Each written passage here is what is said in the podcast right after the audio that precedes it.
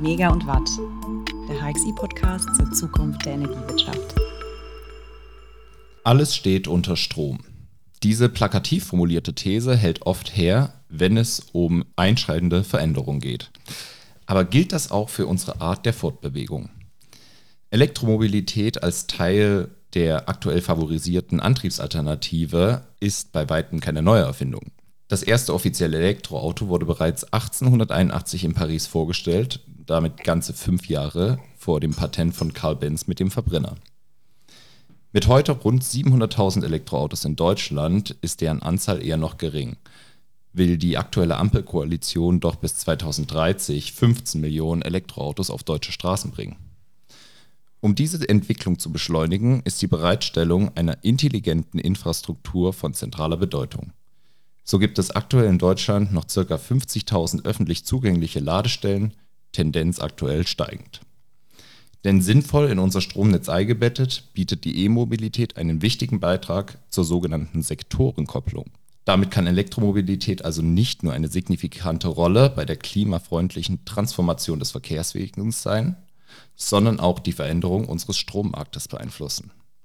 In einer Idealwelt werden unsere Autos somit nicht nur als reiner Fortbewegungsmittel angesehen, sondern als eine Vielzahl kleiner, dezentraler Stromspeicher. Diese Veränderungen betreffen selbstverständlich alle Akteure, die in einem solchen Konstrukt mit dabei sind. Automobilhersteller, private, Netzbetreiber, Gewerbetreibende, Stadtwerke und so weiter. Es braucht also anschlussfähige Lösungen für eine Integration der E-Mobilität in unsere Stromnetze. Und wie gelingt das jetzt? Und warum sind wir eigentlich nicht schon längst dort? Und steht jetzt auch der Verkehrssektor unter Strom?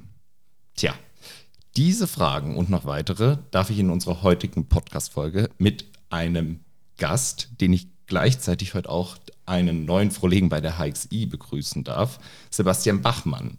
Ich freue mich wahnsinnig, dass er hier ist und somit diese Podcast-Folge seine erste Handlung in Amt und Würden bei der HXI ist. Deswegen erstmal an dieser Stelle herzlich willkommen, Sebastian. Hi, ich freue mich sehr, hier zu sein. Elektromobilität ist ja jetzt für dich bei weitem kein neues Feld, sondern du bist da ja schon ein erfahrener Player. Magst du kurz sagen, was du im Vorfeld bevor du bei uns angefangen hast, getan hast. Ja, ja, sehr gern. Wir haben 2009 schon angefangen, die Charge IT gegründet, äh, aus der Elektrikgruppe heraus, also aus der Solarbranche und uns eben überlegt, wie kriegen wir denn den Sonnenstrom jetzt auf die Straße, wie, wie kann das aussehen? Und da, damals gab es halt weder Elektroautos noch irgendeine Infrastruktur dafür. Somit haben wir erstmal die ersten 50 Elektroautos aus Frankreich importiert und damit herumprobiert, äh, ein Vermietkonzept aufgebaut und ähm, die Fahrzeuge hatten im Winter eine Reichweite von vielleicht 20, 30 Kilometern. Also man war auch immer damit beschäftigt, sich irgendwo abschleppen zu lassen. und dann äh, haben wir peu à peu eine Technologieplattform aufgebaut, ein Team aufgebaut und äh, von Anfang an mit Energieversorgern, Stadtwerken geschaut, okay, wie kriegen wir diese Integration hin in kleinen Schritten über zehn, ja, zwölf Jahre am Ende, wo wir jetzt auch dann doch einige spannende Projekte realisieren konnten. Ich habe mir heute Morgen die Zähne geputzt in meiner elektrischen Zahnbürste und da habe ich das einfach so induktiv auf so eine Plattform gestellt, so zack, einfach und dann fängt der Ladevorgang an. Gilt das eigentlich nicht auch mit Autos, dass ich einfach mich raufstelle und sage so zack, bitte laden, brauche ich wirklich dieses Kabel? Ja, ja. Ist eine gute Frage. Und im öffentlichen Raum äh, werden diese Ladekabel, Stolperfallen auch, auch immer ein Problem sein, wenn man dann auch gerade die, die Anschlusspunkte an den Fahrzeugen an unterschiedlichen Stellen hat und dann da irgendwie reinparken muss, um einigermaßen in den Ladepunkt zu kommen.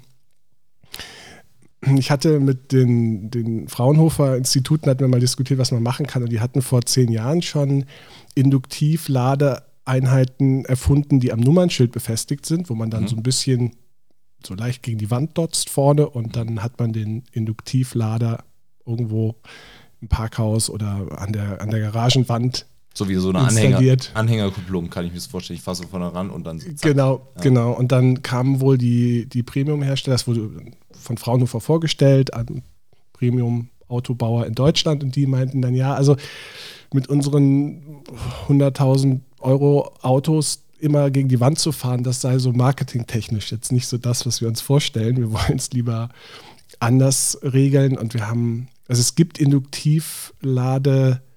Induktivladekonzepte und das wird jetzt auch kommen, aber es wird in Nischen kommen. Also das Laden konduktiv übers Kabel wird, äh, ist vom, von der Effizienz her besser, ist vom, vom ganzen, von der Standardisierung ist es jetzt so weit, dass man es im AC-Laden, also im langsameren Laden, aber auch im, im Schnellladen sowieso an den Autobahnen, braucht man diese dicken Kabel, die sind dann ja auch oft noch wassergekühlt, um eben die, die, also die Leistung dann bereitzustellen und ins Auto zu bekommen. Mhm. Ich meine mich zu erinnern, dass es in, ich glaube, im Süden von England gab es einen Autobahnabschnitt wo, oder einen Teilabschnitt, mhm.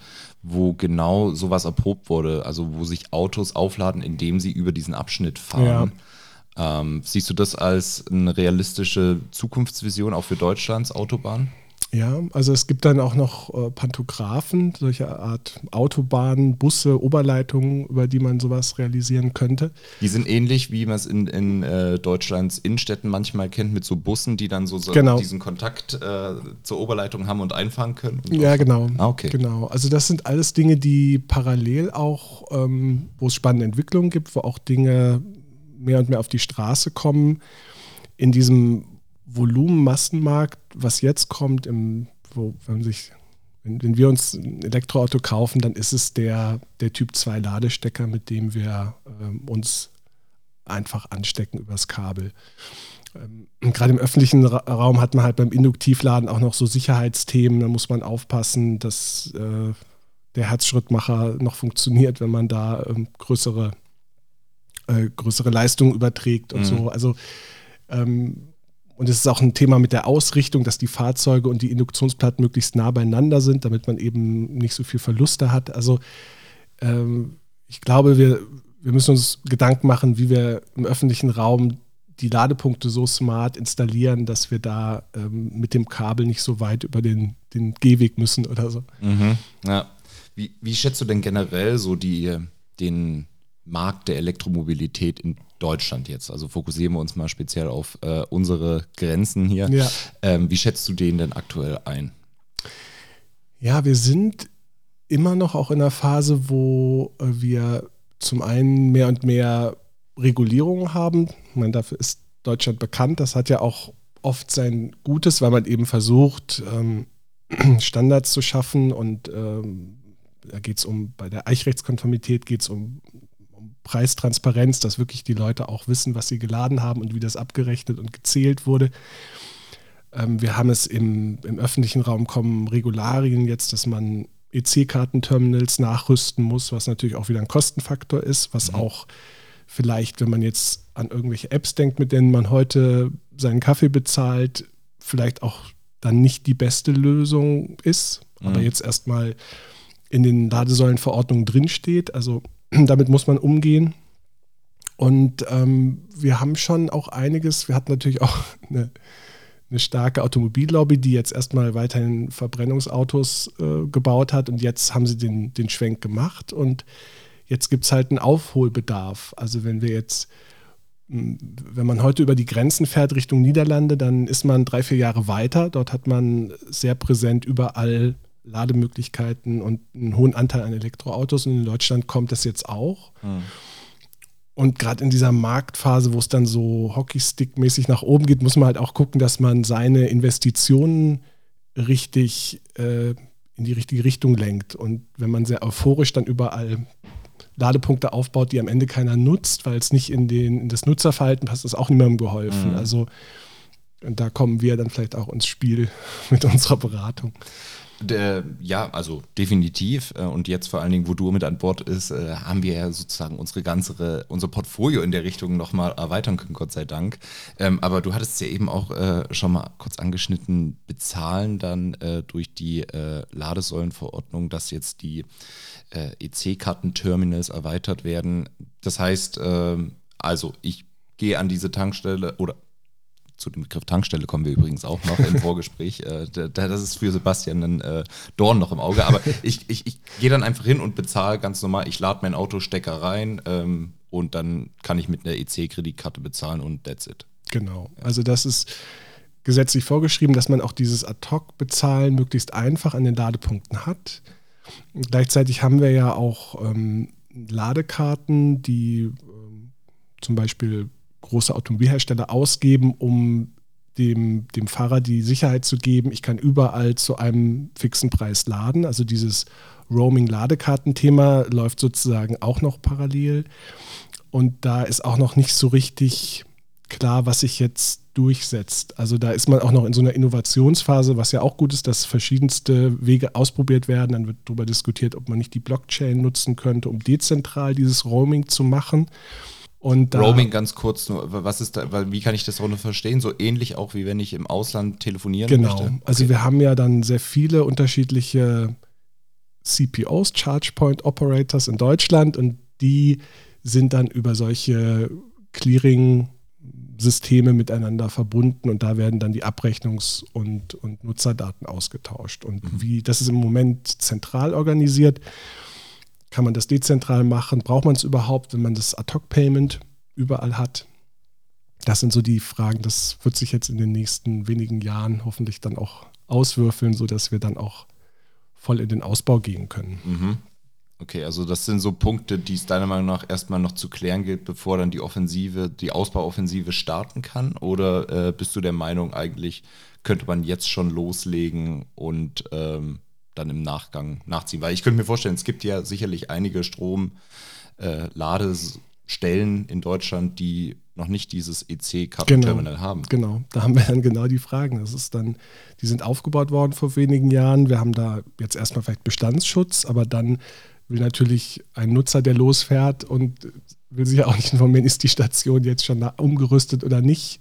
Die Information muss er auch erstmal haben. Also das sind genau die Fragen, wo man jetzt schauen muss, dass man nicht in die falsche Richtung investiert oder wenn man jetzt etwas ins Feld bringt, dass man dann sicherstellt, dass es gewisse Standards unterstützt oder dort einfach nachrüstbar ist also es gibt auch so Hardware-Plug-and-Play-Möglichkeiten. So hatten wir angefangen, weil damals war sowieso noch gar nichts klar. Da hatten wir so eine, wie so eine, so eine Halterung und da haben wir dann verschiedene Ladeboxen einfach aufschieben können und konnten dann eben das, die zentrale Abrechnungseinheit sehr einfach austauschen. Also gibt verschiedenste Möglichkeiten, aber das ist genau die Frage jetzt auch, wie man, äh, wo man da jetzt investiert, dann auch als, als CPO Mhm, genau, also äh, CPO, Charge Point Operator, nur für die Zuhörerinnen und Zuhörer, ähm, werden wir euch alles verlinken, äh, was genau damit äh, gemeint ist. Äh, genau, Stromtankstelle hatte ich ja vorhin schon gesagt. Ja. Äh, wir hatten es vor äh, Gespräch zu der Podcastaufnahme schon. dich stört daran sicherlich nicht der Begriff Strom, sondern der Begriff Tankstelle. Ähm, warum? Ja. ja, wir haben ja sehr früh angefangen und hatten äh, sehr viele Gespräche, wo Leute natürlich assoziieren, meine Stromtankstelle, gut, das ist dann so organisiert wie heute die Tankstellen, da fahre ich halt hin, mache mein Auto voll und, und fahre wieder weg. Und äh, dass solche High-Power-Charger entstehen ja auch an, an Autobahnen, an Rasthöfen, die jetzt umgebaut werden, was, was auch ein, ein wichtiger Teil ist, aber wenn es hochkommt, vielleicht 10% aller Ladevorgänge ab bilden sollte, weil 90 Prozent, da wollen wir die Fahrzeuge ins Netz integrieren, um eben auch möglichst viel regenerativen Strom in die Autos zu bringen. Und da, da sollten wir uns eher angucken, wo stehen die Fahrzeuge vielleicht tagsüber herum, wo kann man vielleicht auf dem Firmengelände dann den, den Eigenverbrauch aus der PV direkt in die Autos bringen. Also das sind dann auch die, die Konzepte, die wir brauchen, um dieses ganze Thema auch wirklich im Zuge der Energiewende sinnvoll zu integrieren und nutzbar zu machen. Also äh, dieses Idealbild, was ich eingangs beschrieben habe, dass es äh, genau. die Elektroautos sozusagen eine, ein, ein Sammelsurium an dezentralen kleinen Stromspeichern sind, das siehst du schon auch. Ja, also mit der Vision sind wir 2009 gestartet und das ist immer noch das, was auch ähm, nach meiner Überzeugung die zukünftigen Geschäftsmodelle entscheidend beeinflussen wird. Also heute verkauft man Kilowattstunden und morgen versuchen wir dann diese diese dezentralen Speicherbausteine zu integrieren und dann eben auch für den Nutzer hat es Kostenvorteile. Es hilft, das lokale Netz zu, zu stabilisieren. Heute machen wir das ja in erster Linie passiv, also dass wir Strom dann einspeichern können, wenn gerade genug äh, zu viel im Netz ist. wenn dann die Fahrzeuge flächendeckend bidirektional laden, also auch wieder ausspeichern können, dann haben wir weitere riesige Vorteile, wenn man sich vorstellt, mal hunderte von Fahrzeugen auf einem Parkplatz zusammengeschaltet ans Netz bringen zu können. Das ist, äh, mhm. ist eine tolle, also immer noch eine Vision, wo wir Schritt für Schritt auch, denke ich, hinkommen können. Und ähm, ja, also mhm. das ist der Weg die, äh, du hast jetzt das Thema auch schon Netzstabilität angesprochen. Ähm, inwieweit äh, siehst du da die ähm, Elektromobilität in tragender Rolle? Es ist schon ein, ein sehr relevanter Baustein, weil wir merken ja heute schon, dass wenn man im, sind ja dann irgendwelche vielleicht Straßenzug in Reihe geschaltet und wenn dann der fünfte oder der zehnte sein Elektroauto ähm, hat und gleichzeitig abends 17 Uhr ansteckt und laden will, dann haben wir ja heute schon lokale Engpässe im Netz. Und da kann man erstmal viel erreichen, indem man das staffelt und irgendwo über die Nacht verzögert oder über den Tag. Aber da ähm, wird es schon sehr relevant sein, die Fahrzeuge, die ja auch sehr viele Stunden am Tag herumstehen, äh, an den Orten auch äh, anstecken zu können und eben nicht tanken zu müssen, sondern anzustecken und dann auch sehr günstig seinen Strom irgendwann über den Tag zu bekommen, mit dem man dann wieder nach Hause fahren kann. Und das müssen dann vielleicht auch nicht die 100 Kilowattstunden sein, sondern da reicht dann eben vielleicht auch ein kleinerer Akku im, im Auto, sodass man jetzt nicht so, so viel Gewicht herumfahren muss. Also mhm. da ist schon wichtig umzudenken, weil man ja heute noch in einer Welt lebt, wo man halt mit na, sehr großen SUVs, die man jetzt elektrifiziert, dann irgendwo durch die Gegend fährt und die Städte verstopft. Also gehört ja auch so insgesamt zur Mobilitätswende, dass man sich überlegt, wo, wo machen Elektroautos Sinn, kann man das Fahrrad nutzen und so. Also mhm. das ist auch gut, das ganzheitlich zu denken, weil man ja so diese Verkehrssysteme dann miteinander vernetzen kann. Und, ähm, genau, also dieses Stichwort äh, dynamisch, äh, Stichwort dynamisches Lastmanagement, so jetzt habe ich es, ähm, was da auch mit zum Tragen kommt. Ähm, wir haben das jetzt bei unseren Kunden auch schon oft erlebt, dass sie eigentlich gar nicht so happy sind, wenn es jetzt an das Thema zum Beispiel Netzmanagement geht ähm, und Elektromobilität, weil das für äh, die Kunden dann einen ganz anderen planerischen Aufwand bedeutet wie in der Vergangenheit, wo ja. ich einfach gewisse Grundlasten hatte und mit äh, gewissen äh, Erfahrungsverbrauchswerten ähm, entsprechend auch planen konnte, meine Netze. Und jetzt eben auf dieser niederen Ebene, und darüber sprechen wir eigentlich, also ähm, wir sprechen ja dann auf einer Niedrigspannungsebene, wo dann die Elektromobilität auch äh, sozusagen, wo, wo die Energiewende ähm, passiert, ja. ähm, die dann sagen, ach ja, und das ist einfach so schwer zu prognostizieren und das stellt uns eigentlich vor unlösbare Herausforderungen. Genau. Kennst genau. du auch, du nix schon, ja? Ähm, vielleicht kannst du da irgendwie aus deiner Erfahrung. Ja, total. Also ich glaube, vor 20 Jahren hatte man mit jeder PV-Anlage das Problem, dass man gesagt hat, oh Mann, jetzt haben wir da Niederspannungsnetz so kleine Erzeuger und jetzt kommen noch Autos dazu, die nochmal auch kleinteiliger sind, die dann auch vielleicht sogar noch ausspeisen dürfen.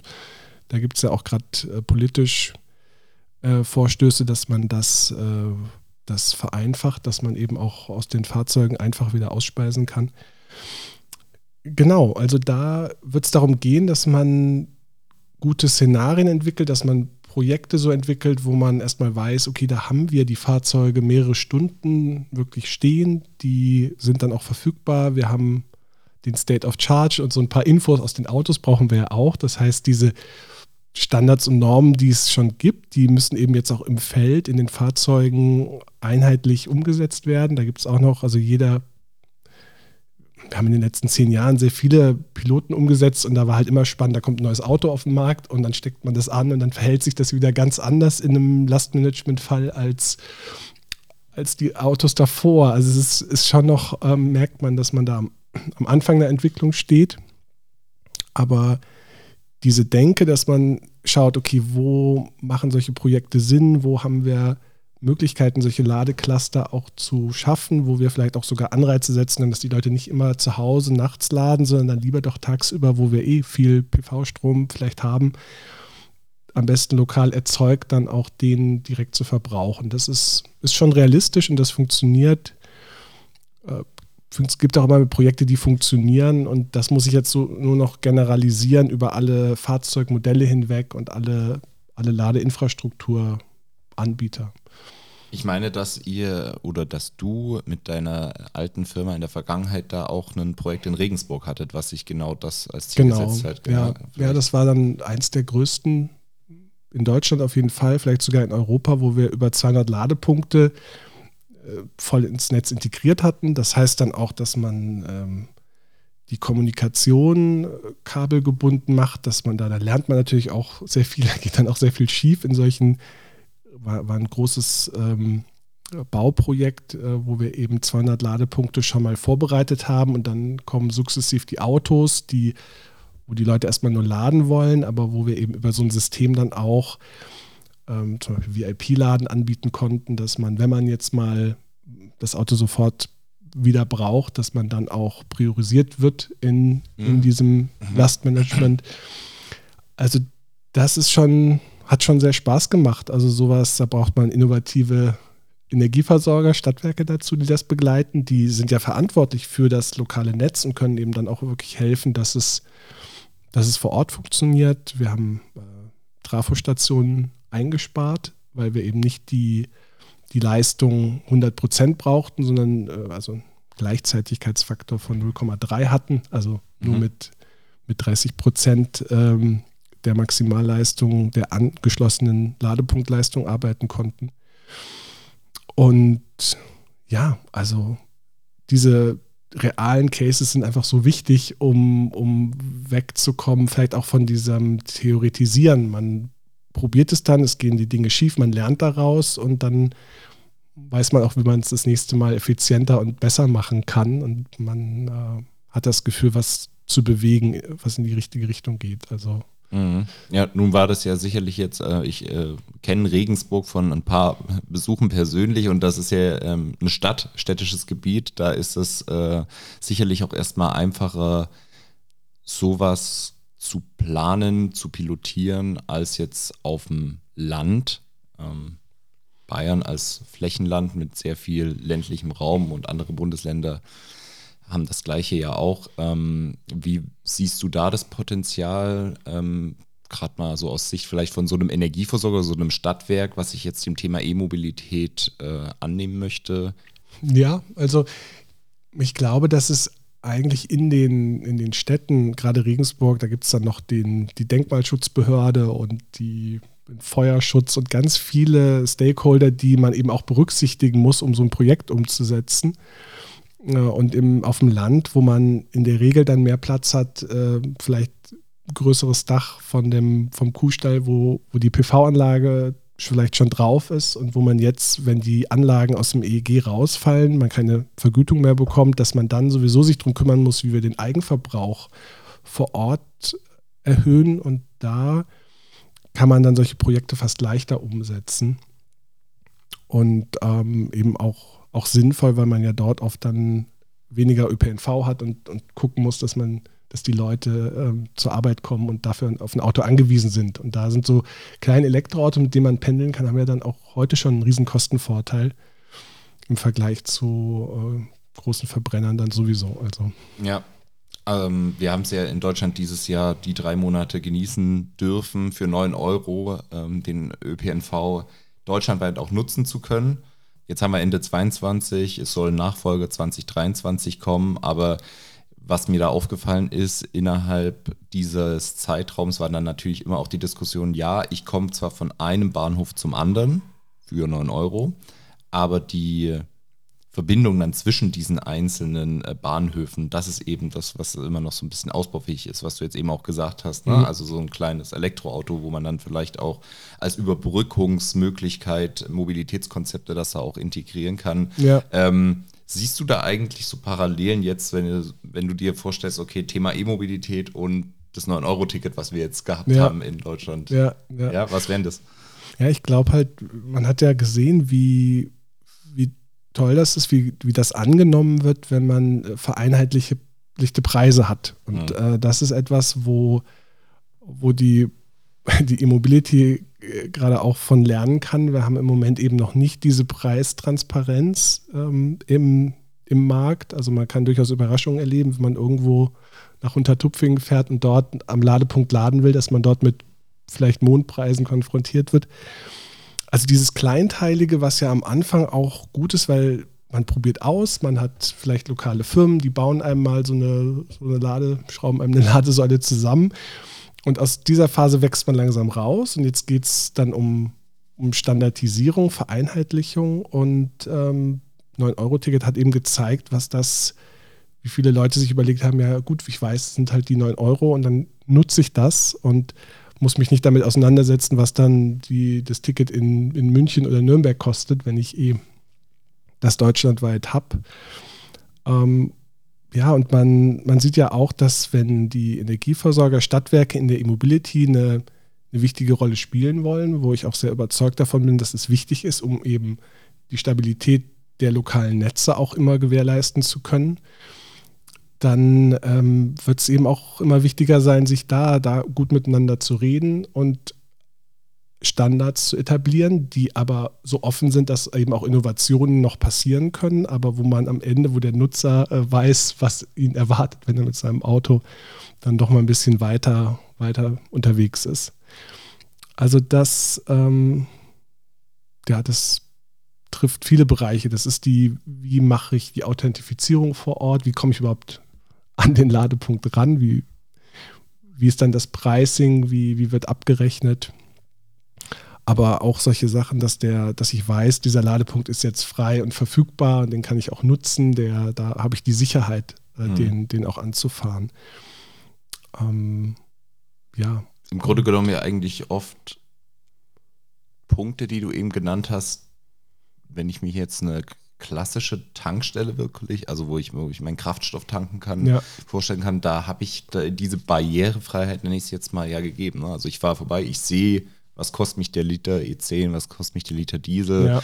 Ähm, ich weiß genau, ich kann in dieser Tankstelle in der Regel auch immer mit Karte zahlen oder Bar geht auch immer. So, ich weiß, wie ich quasi, ähm, wie ich bezahlen werde, zu welchem Preis und Authentifizierung, also ich erkennt, erkannt werde ich sowieso durch mein Nummernschild, das äh, irgendwie überwacht wird, dass ich äh, ja. nicht ohne zu bezahlen losfahre. Ähm, das heißt, da muss eigentlich die E-Mobilität E-Mobilität mal mindestens hinkommen, dass diese, diese, ja, dieser Komfort, den ich habe, vielleicht hat natürlich ja auch Nachteile, ne? wenn ich mich ja irgendwie in eine Schlange anstellen muss, damit der dann irgendwie ähm, vor mir sein Lade, äh, Ladevorgang, sage ich schon, seinen Tankvorgang äh, beendet hat und dann warte ich natürlich auch im Auto, aber dass ich da quasi sozusagen diese Transparenz deutschlandweit gegeben habe. Das genau. muss der Anspruch sein. Genau. Und dass dann vor Ort eben vielleicht auch Angebote gemacht werden, wo hm, es dann halt sehr viel günstiger wird, wenn ich mein Auto dort dann auch mal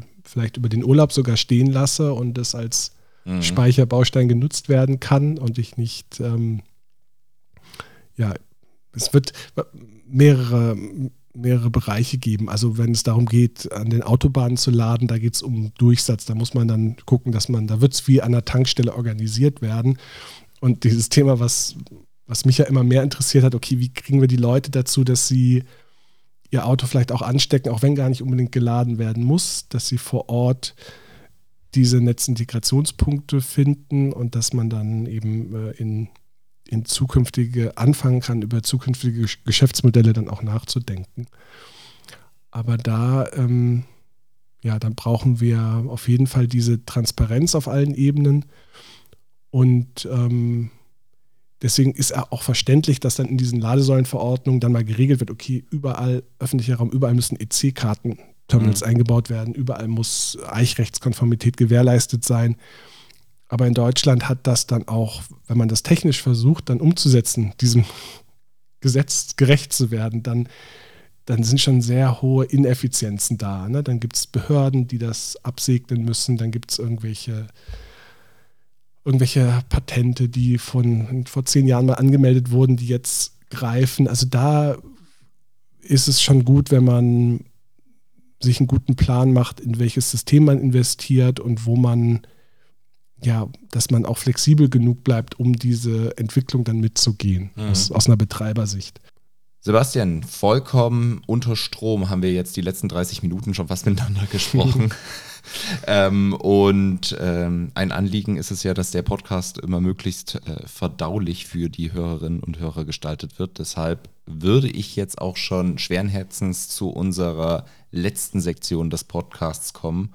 Manche kennen sie bereits, ansonsten hier die Sektion. Was ich zum Schluss noch sagen möchte.